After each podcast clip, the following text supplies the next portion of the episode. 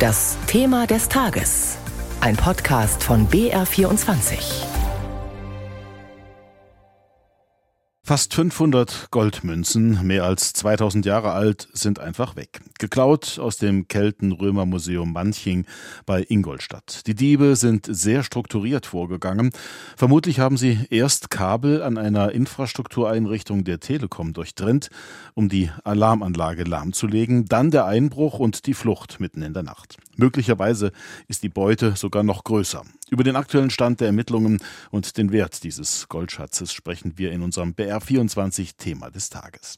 Fest steht, die Manchinger fühlen sich völlig überrumpelt. Das ist momentan das Thema, weil man sich sowas nicht vorstellen kann in so einem kleinen Dorf, dass sowas passiert wie Berlin. Ja, das ist ganz furchtbar. Das muss halt schon eine große Bande sein. Aber das ist auch mit dem Kabel, muss ich ehrlich sagen, das ist auch ganz schlimm, wie abhängig man da ist. Ich bin jetzt schon vom Arzt angerufen worden, ich brauche gar nicht kommen, weil sie halt keine Daten übermitteln können. An sowas denkt man eigentlich gar nicht. Also es war anscheinend gut geplant, würde ich jetzt mal sagen. Ne? Also so sehen das auch die Ermittler. Heute Nachmittag haben sie darüber informiert, was bislang bekannt ist. Susanne Pfaller war vor Ort. Erst zerschneiden Saboteure wichtige Glasfaserkabel und legen so das Internet und das Telefonnetz im Manchinger Raum lahm. Dann brechen sie in das Kelten-Römer-Museum ein und stehlen den wertvollen Goldschatz. So sehen die Ermittler die Tat. Guido Limmer, Vizepräsident des Bayerischen Landeskriminalamts, zu den Ermittlungen. Wir gehen davon aus, dass es kein Einzeltäter war, sondern wahrscheinlich schon mehrere Personen. Wir müssen auch noch sehen, inwieweit hier vielleicht Spezialwissen vorhanden war aus dem Museum heraus, vielleicht auch aus dem Bereich jetzt der Telekommunikation heraus. Das müssen wir noch alles abklären, da stehen wir noch am Anfang. Bisher haben die Ermittler weder Fotos noch Videos von den Überwachungskameras. Stattdessen kämpfen sie mit vielen offenen Fragen. Augenzeugen, Fehlanzeige. Nachts gibt es im Museum keinen Wachposten.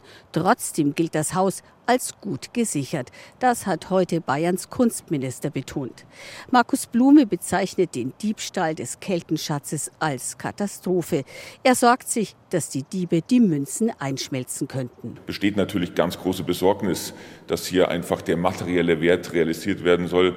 Aber ich sage es nochmal, es geht nicht um den materiellen Wert, sondern am Ende geht es wirklich um diese immense kulturhistorische Bedeutung. Es ist ein Kulturgut, was hier droht verloren zu gehen. Archäologe Matthias Leicht trifft der Diebstahl besonders. Er hat den Münzschatz 1999 bei manchen gefunden. Ja, ich bin entsetzt und schockiert und habe heute Nacht doch relativ schlecht geschlafen. Ich gehe auch davon hier aus, dass es sich um ganz organisierte Geschichte handelt, vielleicht um einen Auftrag sogar.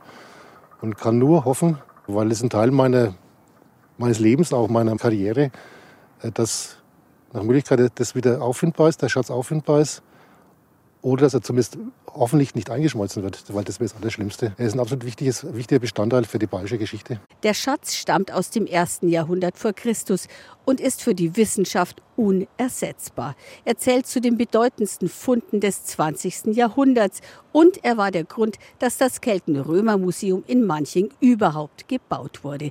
Aktuell arbeiten Experten der Telekom daran, den Internetschaden zu beheben. Morgen soll in Manching das Internet wieder funktionieren.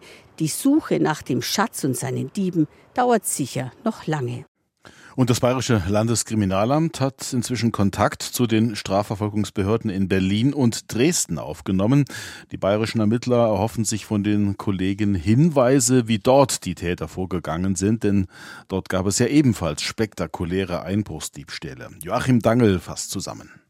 Im Berliner Bode-Museum wurde 2017 eine 100 Kilogramm schwere Goldmünze mit einem Wert von knapp 4 Millionen Euro gestohlen. Das Gold tauchte nie wieder auf. Vermutlich wurde es eingeschmolzen. Zwei junge Männer, zur Tatzeit 18 und 20 Jahre alt, wurden wegen Diebstahls in einem besonders schweren Fall zu Jugendstrafen von viereinhalb Jahren verurteilt. Ein Wachmann, der nach Überzeugung der Richter das Museum zuvor ausgekundschaftet hatte, musste drei Jahre und vier Monate hinter Gitter. Wegen schweren Bandendiebstahls im historischen Grünen Gewölbe in Dresden stehen derzeit sechs Tatverdächtige vor Gericht. Sie sollen im November 2019 Schmuckstücke mit Diamanten und Brillanten im Wert von mehr als 100 Millionen Euro gestohlen haben. Die Beute ist bis heute unauffindbar. Das Vorgehen der Täter in Manching, die vermutlich Glasfaserleitungen der Telekom durchtrennt und so die Alarmverbindung des Museums zur Polizei gekappt haben, erinnert aber auch an den Sabotageakt bei der Bahn vor eineinhalb Monaten. Unbekannte Täter hatten an zwei unterschiedlichen Stellen in Nordrhein-Westfalen und in Berlin ein wichtiges Funknetz der Bahn gekappt, über das unter anderem Lokführer und Leitstellen miteinander kommunizieren. Der Bahnverkehr in Norddeutschland kam daraufhin für mehrere Stunden vollständig zum Erliegen eindeutige Schwachstellen, also bei der kritischen Infrastruktur in Deutschland. In Manching, weil offenbar die Alarmanlage über Umwege außer Gefecht gesetzt wurde. Professor Dr. Stefan Viehweg ist Direktor des Instituts für Compliance und Corporate Security an der Rheinischen Fachhochschule Köln. Und er sieht bei der kritischen Infrastruktur extrem großen Nachholbedarf. Meine Einschätzung ist, ähm, dass dieses ganze Thema nicht wirklich so beherzigt worden ist, als dass wir uns wirklich sicher fühlen können. Das äh, zeigt sich immer wieder äh, in äh, kritischen Ereignissen, sei es jetzt die Flutkatastrophe letztes Jahr im, im Ahrtal beispielsweise, der Angriff auf die Deutsche Bahn, jetzt wieder hier. Ähm, und es ist ja auch nicht abzusehen, was da vielleicht noch kommt. Wir freuen uns über 100% gefüllte Gasspeicher, aber dummerweise ist auch bekannt, wo die Gasspeicher sind. Ich glaube nicht, dass wir in einer Lage sind, die uns in Ruhe schlafen lassen könnte. Eine Gefahr also, die uns irgendwie bewusst ist oder zumindest immer stärker ins Bewusstsein rückt. Aber jetzt muss auch wirklich etwas passieren. Es sind eigentlich zwei große Baustellen. Das eine ist, ähm, Angriffe werden von Menschen gemacht und auch die Verteidigung wird von Menschen gemacht. Also das heißt, ähm, hier sicherzustellen, dass äh, genügend gut geschulte und äh, verständige Personen sich mit der kritischen Infrastruktur auch auseinandersetzen. Und das zweite, der zweite Part ist die Technik oder Technologie, wenn man so möchte. Ich gebe ein Beispiel.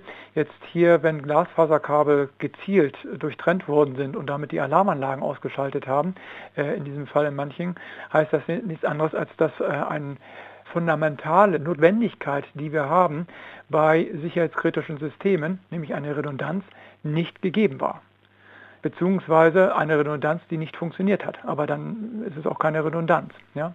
Das heißt also, die größten Probleme hier, die Struktur, die wir haben, funktionieren nicht oder sind eben nur einseitig ausgelegt. Einschätzungen von Stefan Viehweg von der Rheinischen Fachhochschule Köln. Die Gefahr, dass die Beute nicht mehr auftaucht, besteht natürlich auch beim Goldschatz von Manching, denn die keltischen Münzen sind nach Einschätzung der Polizei nur schwer zu verkaufen. Deshalb wird, wie gesagt, befürchtet, dass sie eingeschmolzen und für den Goldwert veräußert werden könnten. Und das wäre ein immenser Verlust, sagt Rupert Gebhardt. Er ist Sammlungsdirektor der Archäologischen Staatssammlung München. Dieser Goldschatz von Manching ist nicht nur der größte in Ausgrabungen gefundene Keltengoldschatz des 20. Jahrhunderts, er ist auch das wichtigste Zeugnis von der internationalen Beziehung, die diese Keltenstadt hier bei Manching hatte. Es befand sich hier ungefähr von der Zeit 300 bis 40 vor Christus eine sehr große Keltenstadt mit einer Stadtmauer von 7,2 Kilometer Länge, die Handelsbeziehungen nach ganz Europa hatte. Und weil sich immer wieder neue Erkenntnisse über diese Zeit ergeben, wird mit den Ausstellungsstücken eigentlich auch immer wieder gearbeitet. Wenn die archäologische Forschung ein neues Bild bietet, beginnt man auch, diese Funde nochmal zu revidieren und zu vergleichen, ob man aus ihnen Neues lernt. Insofern sind Verluste von archäologischen Funden ein Verlust der Geschichte und der Möglichkeit, Geschichte zu rekonstruieren. Sagt Rupert Gebhardt, er ist Sammlungsdirektor der Archäologischen Staatssammlung München und das war unser BR24 Thema des Tages zum Raub des Goldschatzes von Manching.